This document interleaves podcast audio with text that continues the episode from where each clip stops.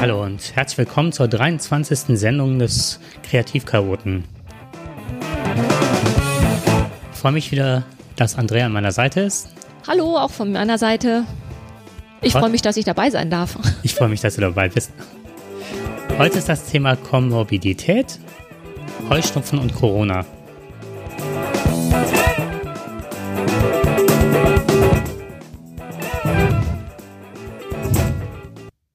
Komorbidität ist ja auch ein eher schwieriges Wort, ne? Ja, genau.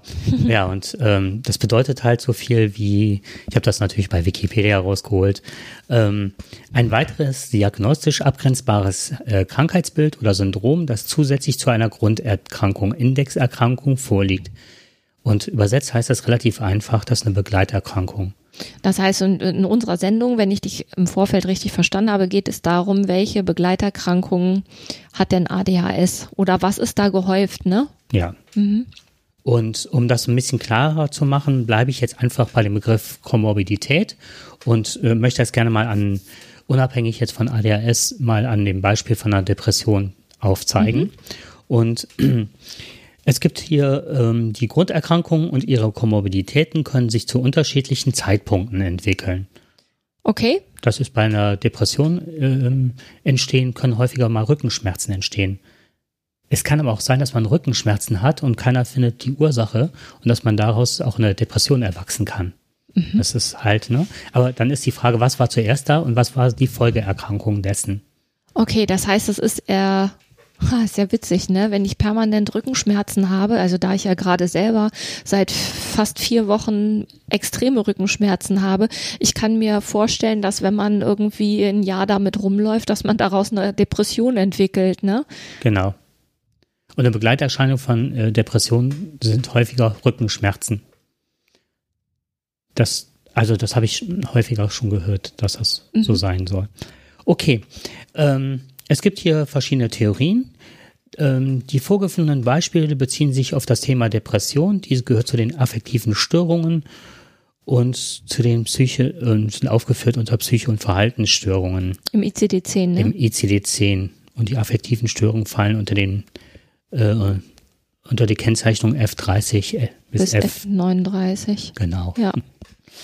Ich sage das deswegen, weil wir da auch in einem späteren ähm, Thema nochmal drauf kommen, weil halt auch Depression halt auch eine Begleiterkrankung von ADHS sein kann. Aber das ist jetzt noch nicht Thema. Mhm. Die verschiedenen zeitlichen Abläufe, da gibt es so verschiedene Thesen zu, Hypothesen und eine heißt Antezident-Hypothese. Ich hoffe, es ist richtig ausgedrückt. Mhm. Und diese geht davon aus, dass sich zuerst die Depression und später die chronischen Rückenschmerzen entwickelt hat. Also erst ist die Depression da und dann kommen die Rückenschmerzen dazu. Genau, und dann die Konsequenzhypothese. Äh, Im Rahmen dieser wird davon ausgegangen, dass die Depression erst nach dem chronischen Rückenschmerz aufgetreten ist. Also wie wir es gerade schon besprochen haben, wie du dein Beispiel genannt hast. Und dann die SCAR oder SCARE-Hypothese, die sagt, es liegt eine Vulnerabilität, Vulnerabilitäts, äh, Vulnerabilität habe ich nachgeguckt, das ist ähm, mhm. Verletzlichkeit bedeutet das Wort vulnerabel. Ist ein Stressmodell zugrunde. Das Auftreten der komorbiden Depression wird auf eine frühere, vor dem chronischen Rückenschmerz aufgetretene depressive Episode zurückgeführt, die für eine erhöhte Wahrscheinlichkeit für eine erneute depressive Episode verantwortlich ist. Hat man einmal eine Depression, ist die Wahrscheinlichkeit höher, dass man nochmal eine bekommt. Ja. Ähm, Vielleicht kann man es sogar äh, mit Anfälligkeit. Ja, wobei es geht ja darum, um eine ähm, auf eine im früheren Leben stattgefundene depressive Phase, auf die dann die Rückenschmerzen folgten. Mhm. Und es ist dann wahrscheinlicher, dass man nochmal eine erneute depressive Episode bekommt.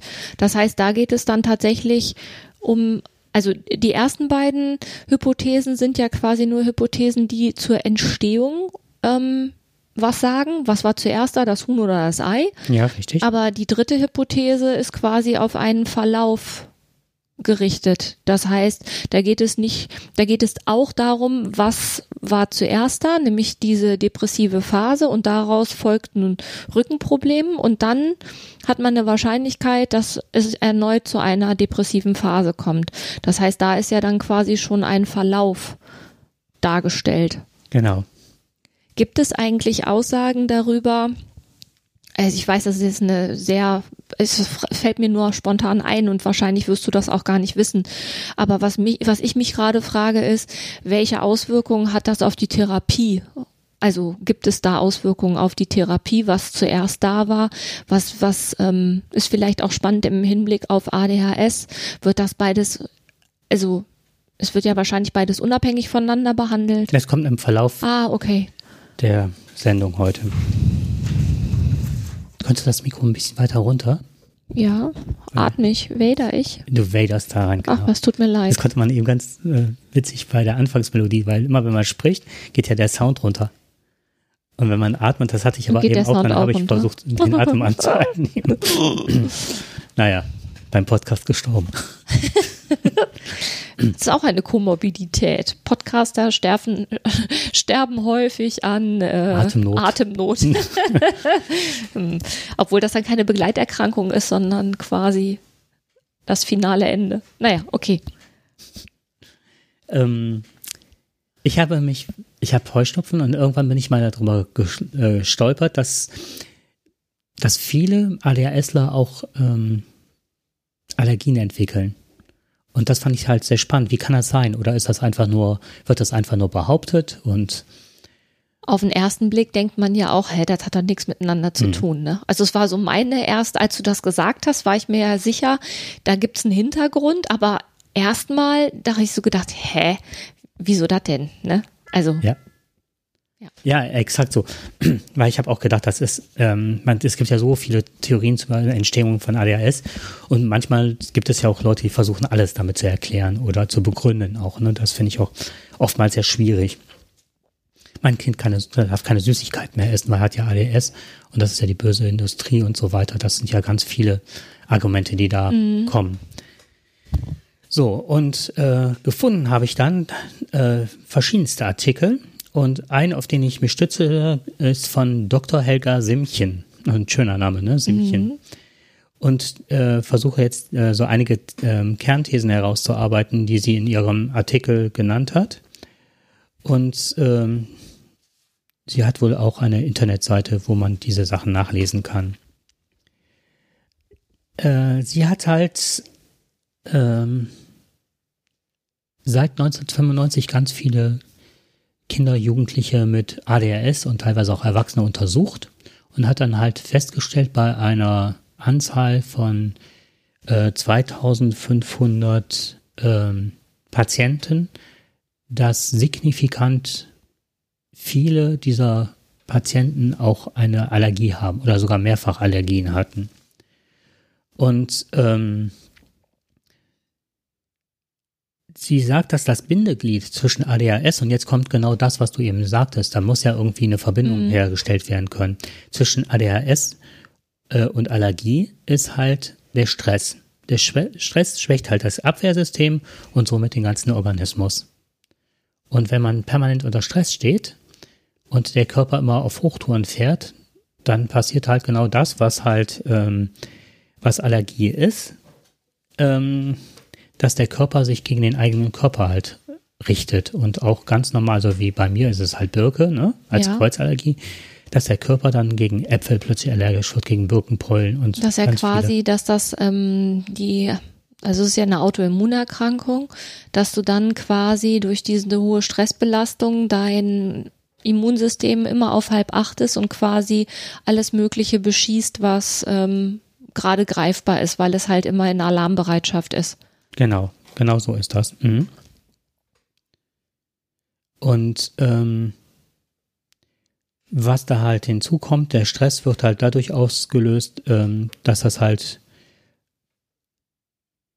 eine hohe Selbstwertproblematik ist. Also dass viele, die mit ADHS äh, konfrontiert sind, Auffälligkeiten zeigen, die halt gesellschaftlich nicht so anerkannt sind, was weiß ich, stören im Unterricht als Kind zum Beispiel. Mhm. Ne? Bei Familienfeiern auffallen, nicht ruhig sitzen können, dieses Sappel-Philipp-Syndrom, immer zurechtgewiesen werden.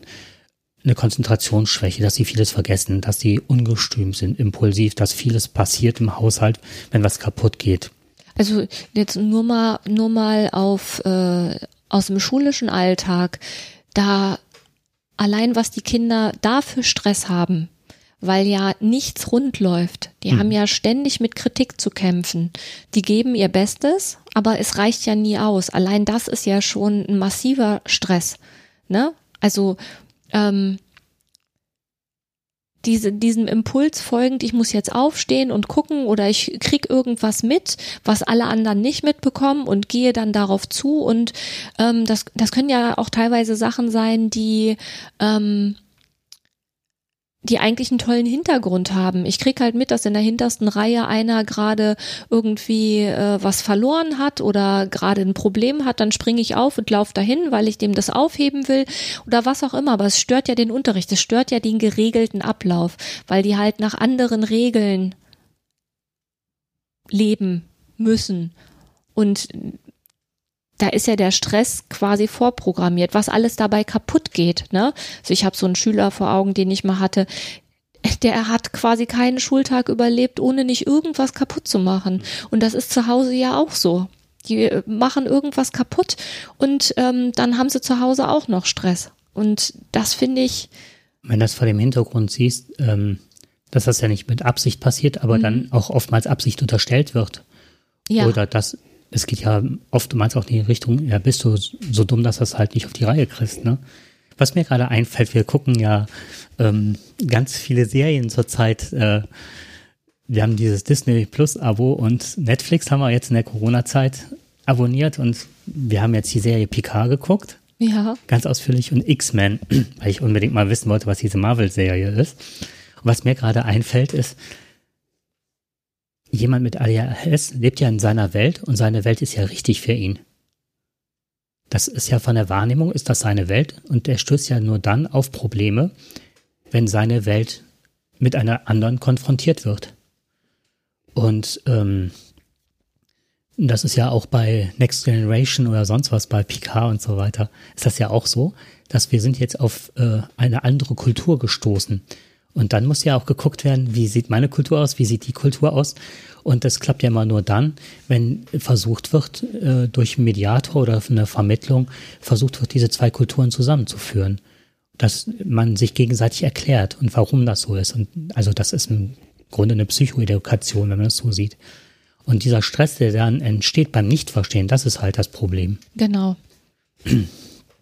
naja, so, und dieser Stress führt halt dazu, dass das äh, Immunsystem halt irgendwie aus den Fugen gerät und mhm. dann. Ich möchte zwei Punkte nennen dazu. Das ist einmal die mangelnde Kom äh, soziale Kompetenz, die da genannt wird, wobei ich ähm, mich ein bisschen an diesem Ausdruck gestört hat, weil ich finde, dass alle Leute, die ich bisher äh, gesehen habe, eine, eigentlich eine sehr hohe soziale Kompetenz haben. Ja, also es ist eher so dieses äh, die Empathie.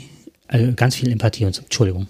Hm. Es geht ja also um soziale Kompetenz ist dann ja eher dies sich bewegen in vorgegebenen sozialen Rahmen. Also genau. die Rahmung, die unsere gesellschaftlichen Bedingungen hergibt, die können ja häufig nicht eingehalten werden. Mhm. Und eigentlich ist es das Bewegen in den vorgegebenen, in der vorgegebenen sozialen Rahmung. Habe ich das richtig verstanden? Ja, genau, genau, weil so mangelnde soziale Kompetenz heißt so, ähm, dass sie gar nicht in der Lage sind, kon soziale Kontakte aufzunehmen. Das ist ja, ist ja Quatsch. Aber sie nehmen die halt häufig in anderer Art und Weise auf hm. und wundern sich dann halt, dass sie nicht den gewünschten Erfolg haben, weil eben diese Rahmung oft nicht eingehalten wird, ne? Hm. Ja, Rahmung, soziale Regeln teilweise. Ja, genau. Die einseitig aufgestellt sind. Und die nicht, die, die aufgestellt sind, die aber nicht transparent sind, weil sie die anderen ja quasi befolgen, ohne dass das äh, formuliert wird.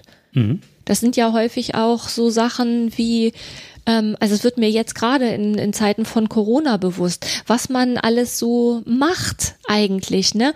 Äh, fährst mit dem Fahrstuhl und ähm, äh, überlegst, also eigentlich überlegst du nicht, weil du willst den Fahrstuhl anhalten, damit noch die anderen Leute mit einsteigen. Nee, besser gerade nicht. Hm. Das sind Sachen, die die stehen ja nirgendwo geschrieben, bitte warten Sie darauf, dass äh, alle, dass möglichst viele Menschen da einsteigen, sondern das macht man ja, weil man es irgendwann übernommen hat, weil es eben nonverbal weitergegeben wurde. So, und das sind aber Regeln, die ja nicht irgendwo geschrieben stehen. Die auch vielleicht irgendwann äh, oder in anderen Kulturen anders sind. Ich finde das auch gerade in Zeiten von Corona ganz spannend, was du gerade sagtest, der umgekehrte Weg, dass Leute, die sonst sozial angepasst sind, sich nicht mehr sozial angepasst verhalten, wenn es kein Toilettenpapier mehr gibt. Oder die befürchten, dass es keins gäbe. Es gibt ja genug. Nee, gibt's nicht. Gerade gibt's keins mehr. Aber deswegen, weil zu viel, äh, mhm. wenige Leute zu viel haben. Ja. Oder immer auch noch nachholen. Naja, sowas halt, ne? Und Reizüberflutung ist ein ganz großes Stichwort. Das kann ich mir hingegen total gut vorstellen.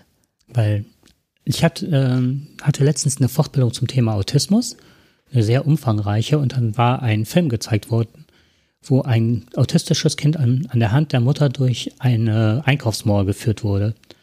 Und dann habe ich gedacht, wow, da sind ganz, ganz viele Überschneidungen ich hatte das Gefühl, für das Kind war es noch wesentlich schlimmer, als ich das aus meiner Perspektive erlebt habe. Ja. Aber diese Sinneseindrücke, die man hat, sind ja extrem, was da auf dich einprasselt und du und wie kriegt man seine Fokussierung gesteuert? Zum Beispiel für mich ist es immer sehr schwer, wenn ich zum Beispiel, wenn wir zur Messe fahren, hier Caravan-Messe, ne? Ja. Oder irgendwelche anderen Messen. Und man geht da durch die Reihen und sich dann zu fokussieren, dieser ganze Strom, diese ganzen Bilder, alles, was da auf einen einprasselt, das ist schon extrem. Ja, und ich finde das schon als jemand, der kein ADHS hat, finde ich das schon absolut erschlagend. Und äh, wenn ich mir vorstelle, wenn ich dann auch noch, wenn dann alles ungefähr, also ich habe ja Filter, die funktionieren. Ich ähm, blende viele Sachen aus, weil, also wenn ich, ich mache mir vorher einen Plan und gucke, wo kann ich mir die Informationen über die Dinge holen, die für mich wichtig sind und dann weiß ich, ich Halle, sage ich jetzt mal sieben, acht und neun.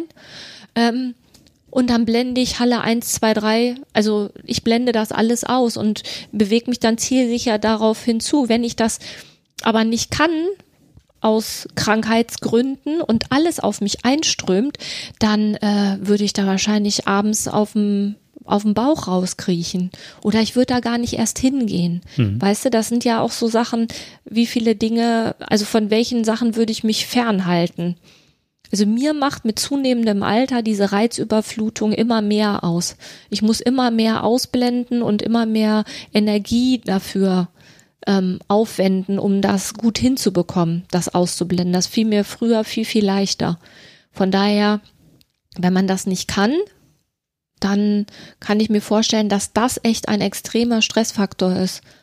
Mhm, genau, das ist halt Licht, das sind, das, aber das ist im Grunde ADHS von der Reizüberflutung, wenn man zu solchen Messen geht. So kann man sich das ungefähr vorstellen. Mhm. Wenn die total überlaufen ist, jeder brüllt, jeder überall flackert, das ist das, was im Alltag der Filter ist, der kaputt ist. So kann man ja. sich das ungefähr vorstellen.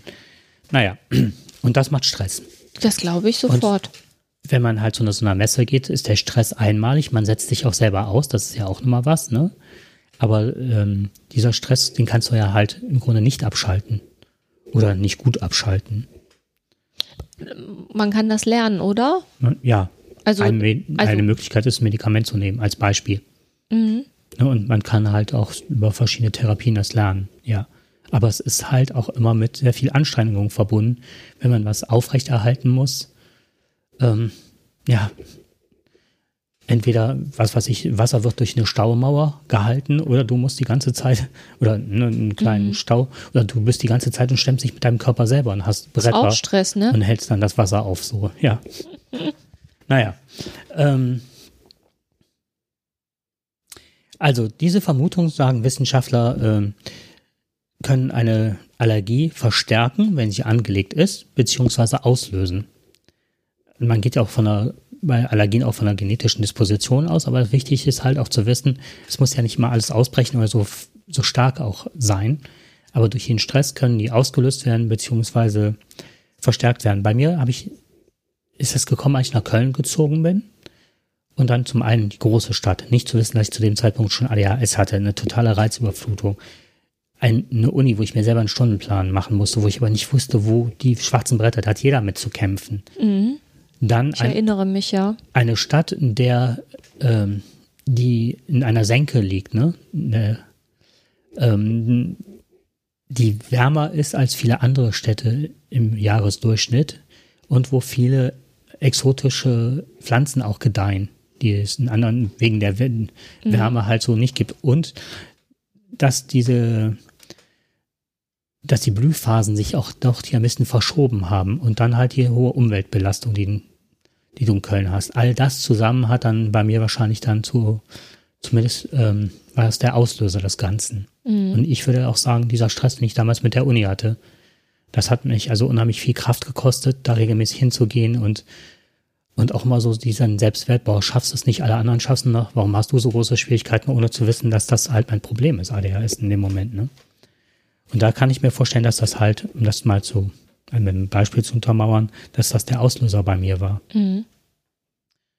Ähm, so, und die Frau Simchen sagt, wenn man das jetzt alles beachtet, ist halt ist super wichtig, dass eine früh ansetzende multimodale Therapie ansetzt bei den Kindern.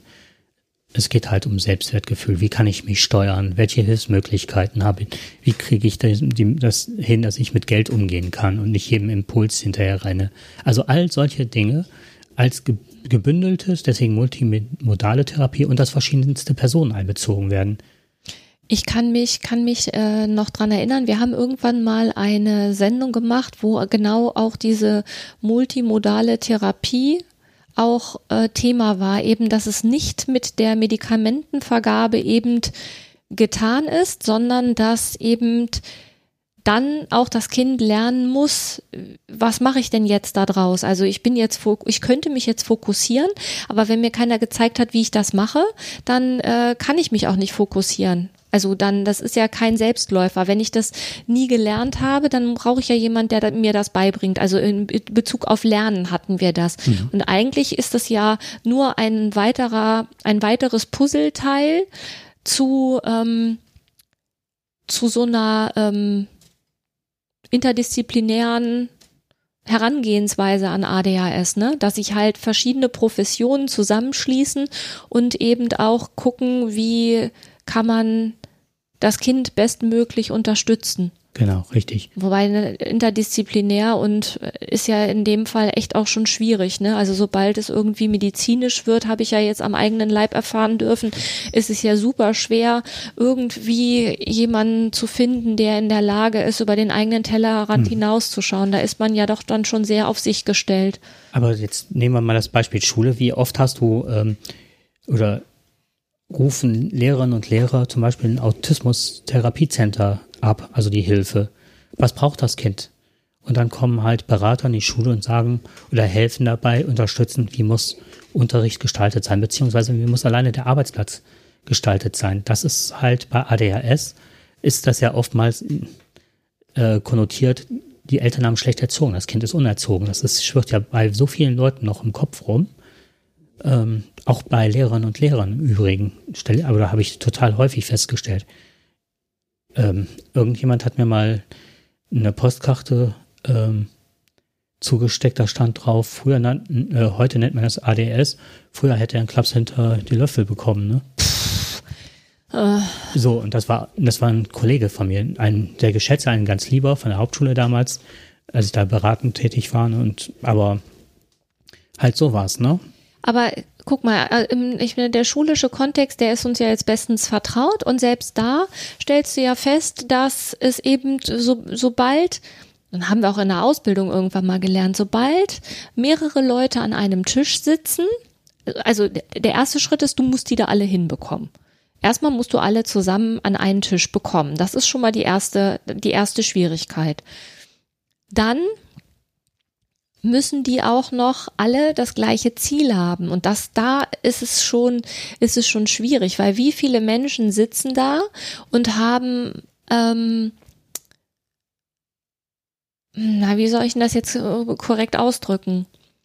Vorbehalte von zwischen, also wie, wie oft sind die sich tatsächlich wohlgesonnen oder wie oft können die ihre persönlichen Animositäten zurückstellen, um den Fokus tatsächlich auf das Kind zu richten. Das ist ja dann die zweite Hürde. Und dann kommt immer noch die Hürde, äh, ich bin ja nie als, äh, als Mensch da frei, sondern ich stehe ja immer im Kontext zu der, ähm, zu meiner Profession. Also ich habe ja immer ein, äh, ein, ein, also wenn ich im Schulkontext da auftrete, bin ich ja nicht äh, Frau XY, die da auftritt, sondern ich stehe dann ja da in meiner Profession als Förderschullehrerin und habe ja dann die Schul, das Schulsystem quasi im Nacken oder im Rücken, wie man es halt will. Ne? Mhm. So, worauf ich hinaus will, ist, es ist ja das klingt immer total toll, dass man, und ich finde das super richtig, dass die Menschen sich miteinander austauschen, weil ansonsten kommst du ja nicht weit. Aber das ist halt auch verdammt schwer. Und wenn dann eine medizinische Komponente dazu kommt, dann kannst du es eigentlich knicken, weil die kriegst du kaum an den Tisch. Mhm. Du kriegst ja nicht mal, äh, ich, ich schaffe es ja nicht mal, dass, ähm, aber, ja. Entschuldige. Ja, aber es geht ja nicht nur, es geht ja auch um Beratung. Es reicht ja, manchmal auch, das muss ja nicht unbedingt der Mediziner mit, also ich kenne es halt an der Förderschule halt so, dass man halt ein, ein Spinnennetz aufmacht, ne? dass du als Förderschullehrer oftmals die Aufgabe übernimmst, das Ganze zu koordinieren, dass du, was weiß ich, äh, die Eltern bittest, ob du dann, wenn dir was auffällt, mit den Eltern gemeinsam halt den Arzt konsultiert, was kann man machen. Also das habe ich jetzt schon häufig gemacht. Ähm, dass man dann mit dem Arzt gesprochen hat. Ist die Dosierung richtig? Welche Möglichkeiten? Können Sie nicht irgendwas verschreiben? Oder gibt es Therapiemöglichkeiten? So, und dann auch die Eltern einbeziehen. Was können die Eltern machen? Dass man halt gleich, was weiß ich, wenn man ein gleiches Tokensystem hat, ne? Also, dass man sagt, äh, wie kann man das verstärken? Wie kann man halt ähm, das so eine Art Belohnungssystem. Welche Regeln stellen wir auf, die gleich sind, aber auch diese, diese, wie, wie schaue ich auf das Kind? Es ist immer wieder, es ist nicht Karl Gustav mit ADHS, wie es eigentlich richtig wäre, sondern das ist der, das ist unser ADHS-Kind. So werden ja oftmals die Kinder in den Klassen vorgestellt. Alle anderen werden, das ist Sophie die mal toll, das ist Caroline die Reite toll, keine Ahnung was, dass ich, ähm, Peter kann toll Klavier spielen. Und das ist unser ADHS-Kind und das ist unser Autist. Ja. So, dieses halt. Ne? Also auch, wie sehe ich ein Kind und, und oder wie kann ich auch dem Kind ermöglichen, in der Klasse zu sein, wenn ich, wenn ich beraten werde? Was kann ich machen? Das ist ja ich finde das, finde das, ich finde den Ansatz ja, das ist ja der einzige Ansatz, der zählt. Deswegen richtig. müssen wir ja da hinkommen, dass das so sein wird. Aber dass das nicht so ist und dass das richtig, genau. Stress auch verursacht. Und jetzt kommt was äh, noch dazu, wenn man an einer Regelschule ist, kommt auch noch mal der Bewertungsaspekt dazu. Die Kinder stehen unter Leistungsdruck, Bewertungsdruck, auch wieder Druck, wieder Stress auslösen, aber auch die Lehrer, weil die müssen ja mit ihrem Stoff durchkommen. Ja, und was ich, was ich eigentlich mit meinem Ganzen sagen wollte, es macht es macht nur das Sinn, dass man sich tatsächlich die, die Mühe macht zu gucken, wie kann man miteinander in Kooperation kommen, damit dem Kind quasi bestmögliche Unterstützung zuteil wird, weil dann hat man es auch, man hat es als Elternteil einfacher und man hat es als, äh, als Lehrer auch einfacher. Jetzt mal von dem Nutzen für das Kind, der ist jetzt vorangestellt und wird vorausgesetzt. Das ist ja das, weswegen man das überhaupt macht. Aber ich finde, ähm, Jetzt nochmal, um auf die Allergie zurückzukommen. Mhm. So eine Allergie macht ja mega Stress, ne? Also ich weiß noch letztes Jahr, als wir im Urlaub waren und du dann dich da diese, die Heuschnupfen-Attacke überfallen hat, dann ist halt auch teilweise nichts möglich, ne? Hm. Und wenn man schon ADHS hat und das ja eh auch schon eine Belastung ist und ein Stressfaktor und dann kommt noch eine Erkrankung dazu und dann vielleicht noch eine, weil so eine Autoimmunerkrankung ist ja auch immer beliebt dafür, dass man dann noch eine zweite dazu entwickelt und dann ist auch irgendwann so dieses Pensum an, an ähm, Erträg, äh, Ertragbarem ja auch irgendwann erreicht, ne? Ja, zumal gerade bei einer Kreuzallergie, wie ich eine habe, habe ich das Gefühl, dass von Jahr zu Jahr was dazukommt. Und das wird auch so sein. Das, Das ja, wird auch so sein, dass das so ist. Also das Hm. kommt dir wahrscheinlich nicht so vor, weil dein Immunsystem ja auch ähm, ja quasi aus den Fugen ist und es sagt keiner sagt dem Immunsystem hier jetzt ähm, ist an der Stelle mal Schluss. Hm. Das regelt ja gerade alles selber und das ziemlich schlecht. jeder, jede oder jeder zweite mit ADHS weist eine Allergie auf. Ich fand diese Zahl extrem hoch und die Ja. ist von verschiedenen äh, ja, Seiten belegt. Also ich glaube sogar vom Robert Koch Institut, ich, hätte ich das gelesen. Also es ist nicht von der Hand zu weisen, dass das wirklich so ist. Und was man auch festgestellt hat, dass auch andere äh, Formen ausgelöst werden können.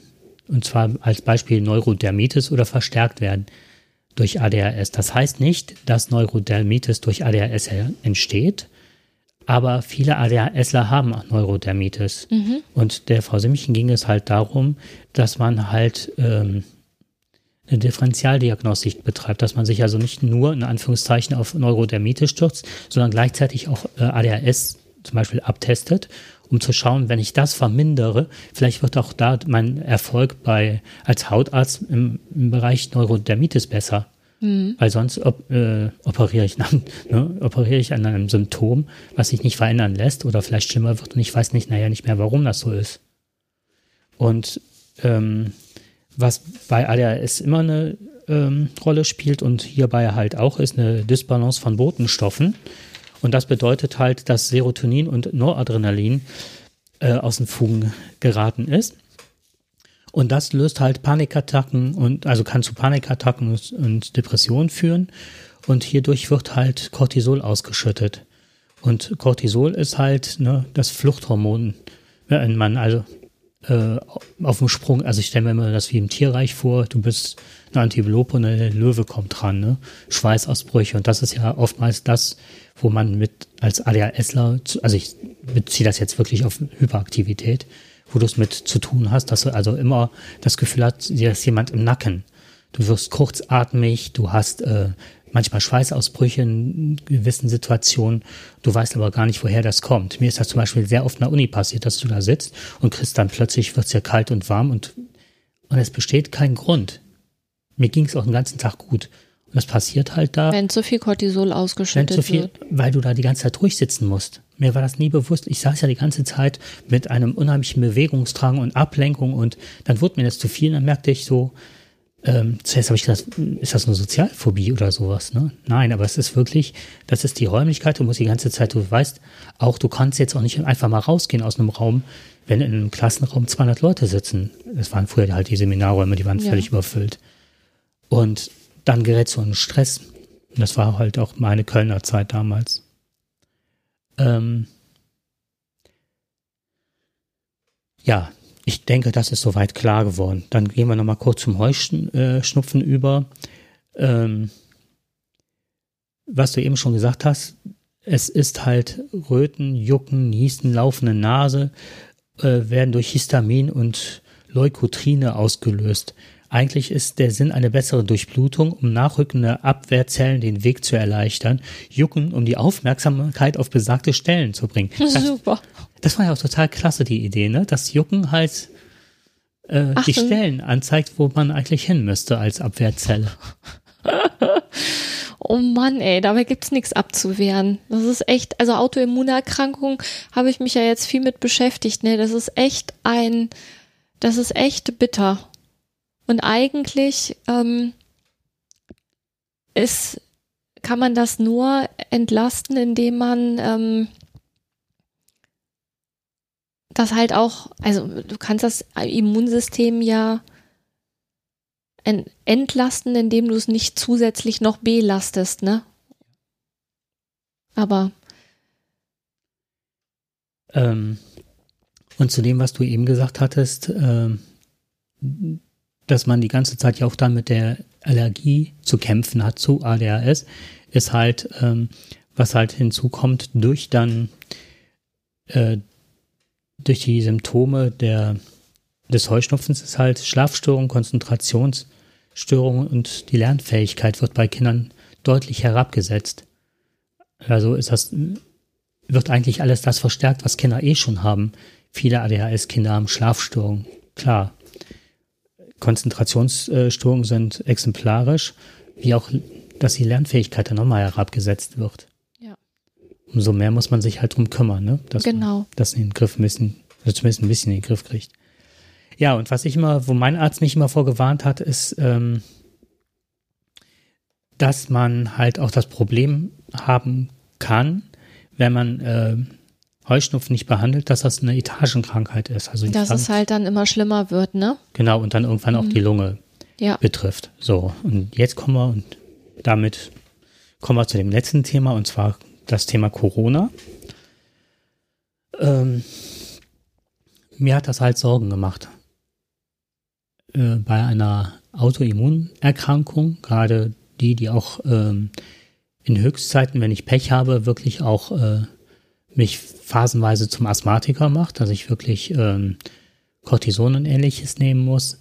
Ähm, wie sieht das dann mit Corona aus? Und hier möchte ich an dieser Stelle sagen, wir sind beide weder Ärztinnen, Ärzte oder was weiß ich, aber arbeiten im pharmazeutischen Bereich. Nein, tun wir alles nicht. Tun wir alles nicht. Alles, was wir jetzt sagen, äh, bitte nicht drauf in letzter Konsequenz berufen. Es geht halt darum, was ich gelesen habe oder zusammengestellt habe. Und zwar äh, unter dem Eindruck der Corona-Pandemie sind Allergiepatienten besorgt, ob sie vielleicht aufgrund ihres Heuschnupfens allergische Rhini Rhinitis empfindlich auf äh, das Coronavirus reagieren als andere. Die Antwort der Experten deutet eindeutig nein. Also das fand ich sehr beruhigend. Genau, und das kann man, das ist die, ähm, also da gibt es einen Polleninformationsdienst, der jetzt nichts mit dir persönlich zu tun hat, sondern da geht es tatsächlich um die Pollen, die Allergien auslösen. Und man kann auf der Seite www.pollenstiftung.de kann man aktuelle Fragen, alles rund um die Allergie beantwortet bekommen. Das finde ich ganz äh, hilfreich. Genau. Und wie kann man das unterscheiden? Ähm, also während Infektionen mit SARS-CoV-2 ähm, gehen immer mit oder häufig mit äh, Fieber und trockenen Husten gekennzeichnet. Und Allergiker zeigen kein Fieber.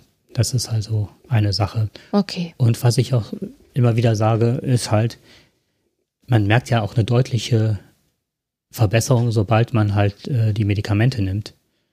Und ich würde jetzt dringendst raten, deswegen auch die Sendung heute, weil die Birkenzeit hat angefangen und die wird sich im Mitte oder Laufe des Monats bis Mai verschlimmern noch, verstärken. Und gerade bei dem schönen Wetter wird das jetzt explosionsartig sein in den nächsten Tagen.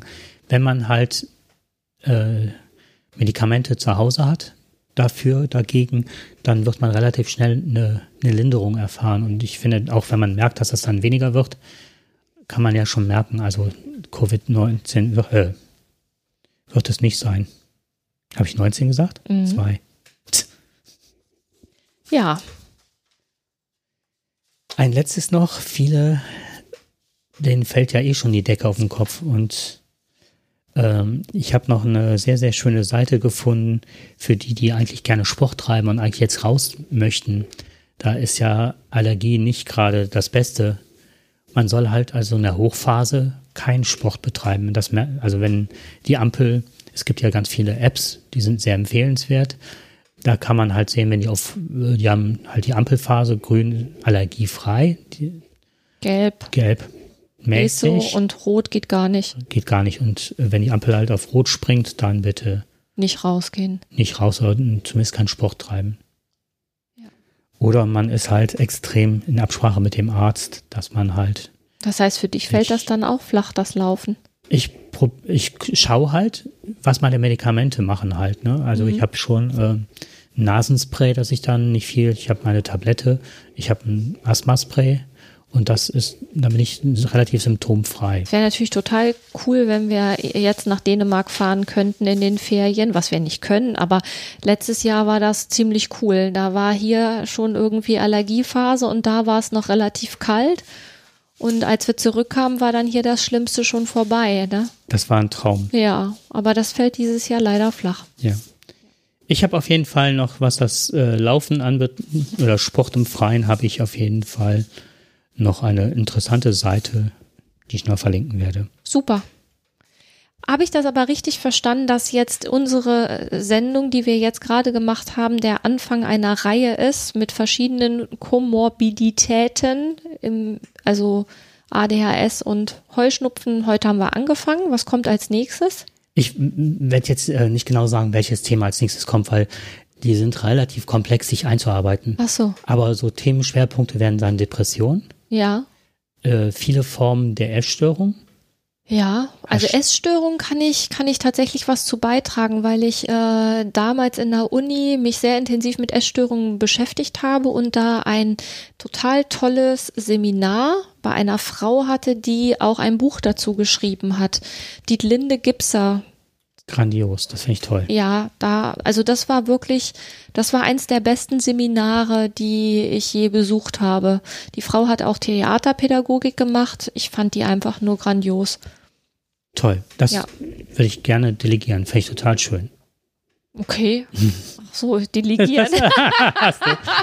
Oh, okay. Ich habe mich nur aufs Thema gefreut, weil ich dazu was beizusteuern habe. Selbstverletzendes Verhalten wäre was. Okay. Ähm, Tickstörungen, Ja. Schlafstörungen. Also so, das ist sehr umfangreich, das Ganze. Und du hattest was von Schilddrüse gesagt, ne? Und Hashimoto. Ja, Hashimoto kann ich ja was dazu beisteuern. Ja. Wobei bei, bei mir der Umkehrschluss nicht äh, stimmt. Ich habe zwar Hashimoto, aber kein ADHS, aber ich kenne mich mit Hashimoto halt total gut Mhm. aus. Und eben ist der Hashimoto ist auch eine Autoimmunerkrankung, von daher passt das ja. Genau. Das würde mich freuen. Ja. Na dann, Gut. freue ich mich sehr, dass ich dabei sein durfte. Finde ich immer toll. Ich, du gehörst zum Kreativchaoten dazu. so oder so. okay. Dann bis zum nächsten Mal. Viel Spaß beim Hören. Viel Spaß beim Hören. Tschüss.